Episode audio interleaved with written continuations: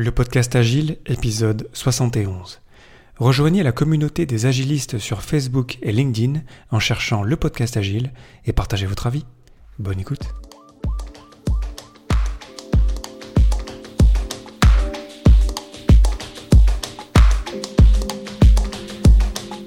Bonjour, bonsoir et bienvenue dans le monde complexe. Vous écoutez le podcast Agile, je suis Léo Daven et je réponds chaque semaine à une question liée à l'état d'esprit, aux valeurs, principes et pratiques agiles qui font évoluer le monde du travail au-delà.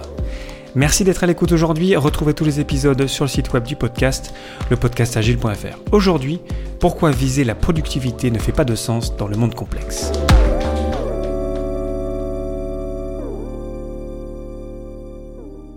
Viser la productivité dans le monde complexe, c'est une erreur que je vois encore beaucoup trop souvent et qui me fait vraiment, euh, je vais vous le dire franchement, mal au cœur. J'ai déjà parlé dans l'épisode 35 du podcast Agile de vélocité. La vélocité, c'est euh, ce qui est terminé dans un sprint.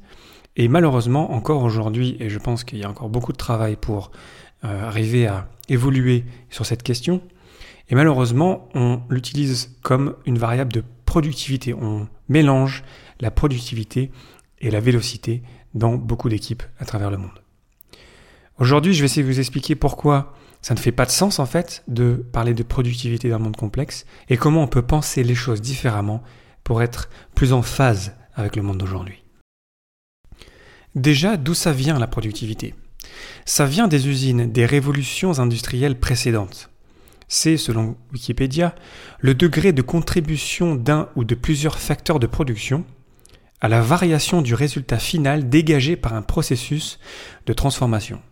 Dit plus simplement, on a une action, un résultat, et on observe le processus pour arriver à ce résultat, et ça c'est, on les compare en fait, et c'est ça qu'on appelle la productivité. Ce processus de transformation, euh, généralement dans le monde du travail, c'est euh, par rapport au temps la productivité du travail et le rapport de la valeur ajoutée au nombre d'heures travaillées. Wikipédia toujours. C'est donc par rapport au temps. Donc on a une action, un résultat, et on compare le temps qu'on y a passé pour arriver à ce résultat. C'est tout simplement ce que fait Charlie Chaplin dans les temps modernes lorsqu'il est en train de verrouiller toujours les mêmes euh, écrous. Euh, c'est voilà, on fait une tâche et on la compare au temps passé.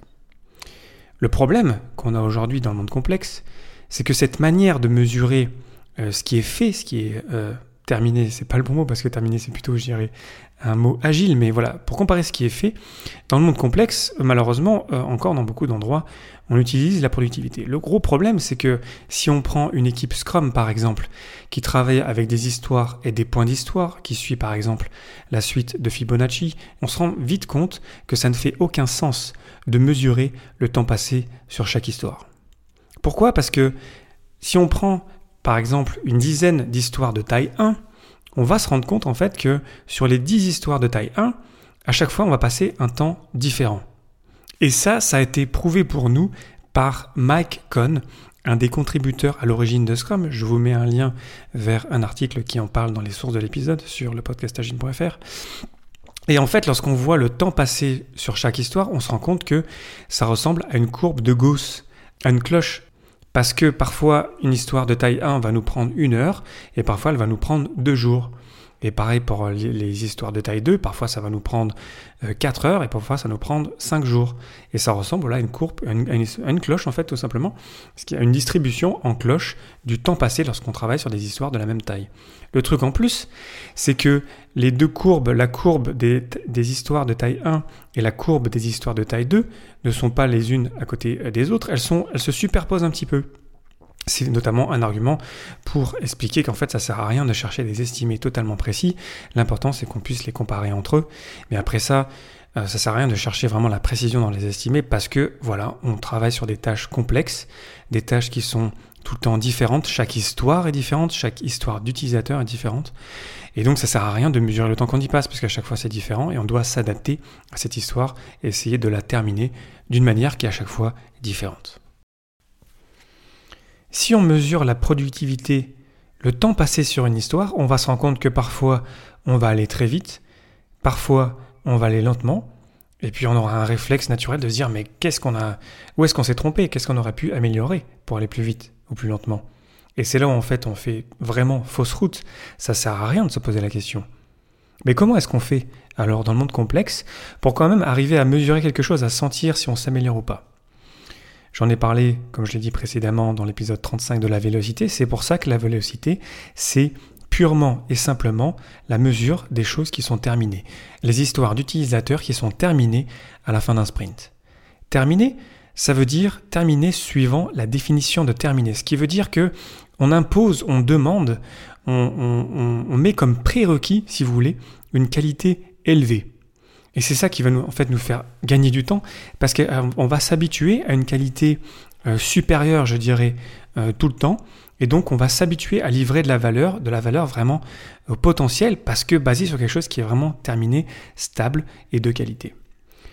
Ensuite, bien sûr, il faut qu'on continue à s'améliorer. L'amélioration continue, c'est comme ça qu'on arrive à améliorer, à faire augmenter la vélocité. Et l'amélioration continue, ce n'est pas juste améliorer les processus, la manière dont on travaille, c'est aussi qu'on se rapproche en tant qu'humain. Et c'est là où vous voyez venir. C'est là où l'agile fait vraiment du sens dans le monde complexe. On se rend compte qu'on travaille sur des tâches, des histoires qui sont complexes, qui sont pas simples. On a besoin des uns et des autres. La productivité, c'est une mesure personnelle, par personne, le temps qu'on a passé par personne dans l'équipe.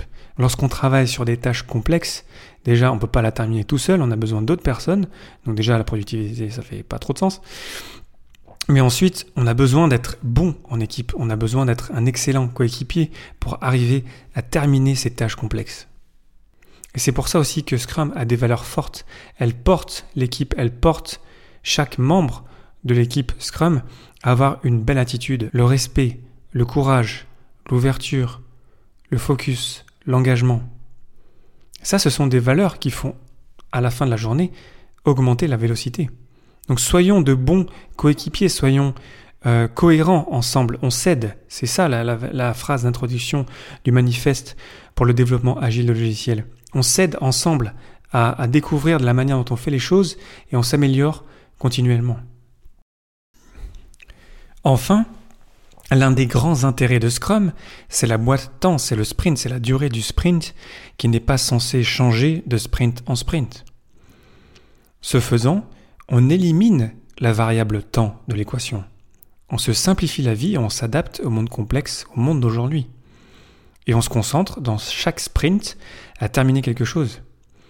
Et on pourrait me répliquer du coup, mais du coup, si on mesure la vélocité, donc ce qui est terminé dans un sprint, sprint après sprint, ça veut dire, que quelque part on mesure la productivité. Et en fait non, encore une fois, parce que chaque sprint est différent. Donc ça ne fait aucun sens de comparer un sprint à un autre. Chaque sprint contient des histoires différentes. Comment est-ce qu'on pourrait comparer? Il nous faut ajuster le focus sur mesurer ce qui est fait, à mesurer la valeur ajoutée à la fin, la valeur potentielle ajoutée qu'on vient de créer. Est-ce qu'on a créé les bonnes choses de la bonne manière, avec la bonne qualité? Ça, c'est intéressant. Ça, avec ça dans mon complexe, ça, ça va marcher. Là, on va vraiment être bon. Mais mesurer ce qui est fait par rapport au temps, ça, ça ne marche pas. Pour conclure, pourquoi viser la productivité dans le monde complexe? On l'a vu, ça ne fait pas de sens. La productivité, c'est une variable, c'est une manière de mesurer le travail qui date d'une autre époque et aujourd'hui, dans le monde complexe d'aujourd'hui, parce qu'on travaille sur des éléments, sur des histoires qui sont à chaque fois différentes et complexes, ça ne fait pas de sens de mesurer le temps qu'on y passe. Par contre, ce qu'on peut faire, lorsqu'on travaille par exemple avec le cadre de travail Scrum, parce que les boîtes de temps sont toujours les mêmes, parce qu'on se concentre sur terminer des choses ensemble, parce qu'on a besoin des uns et des autres pour arriver à les terminer, alors là, on devient meilleur. Là, du coup, on arrive à plus terminer de choses et on arrive logiquement à améliorer notre vélocité, pas notre productivité. Pour terminer, j'ai une question pour vous. Que mesurez-vous d'autre dans vos équipes?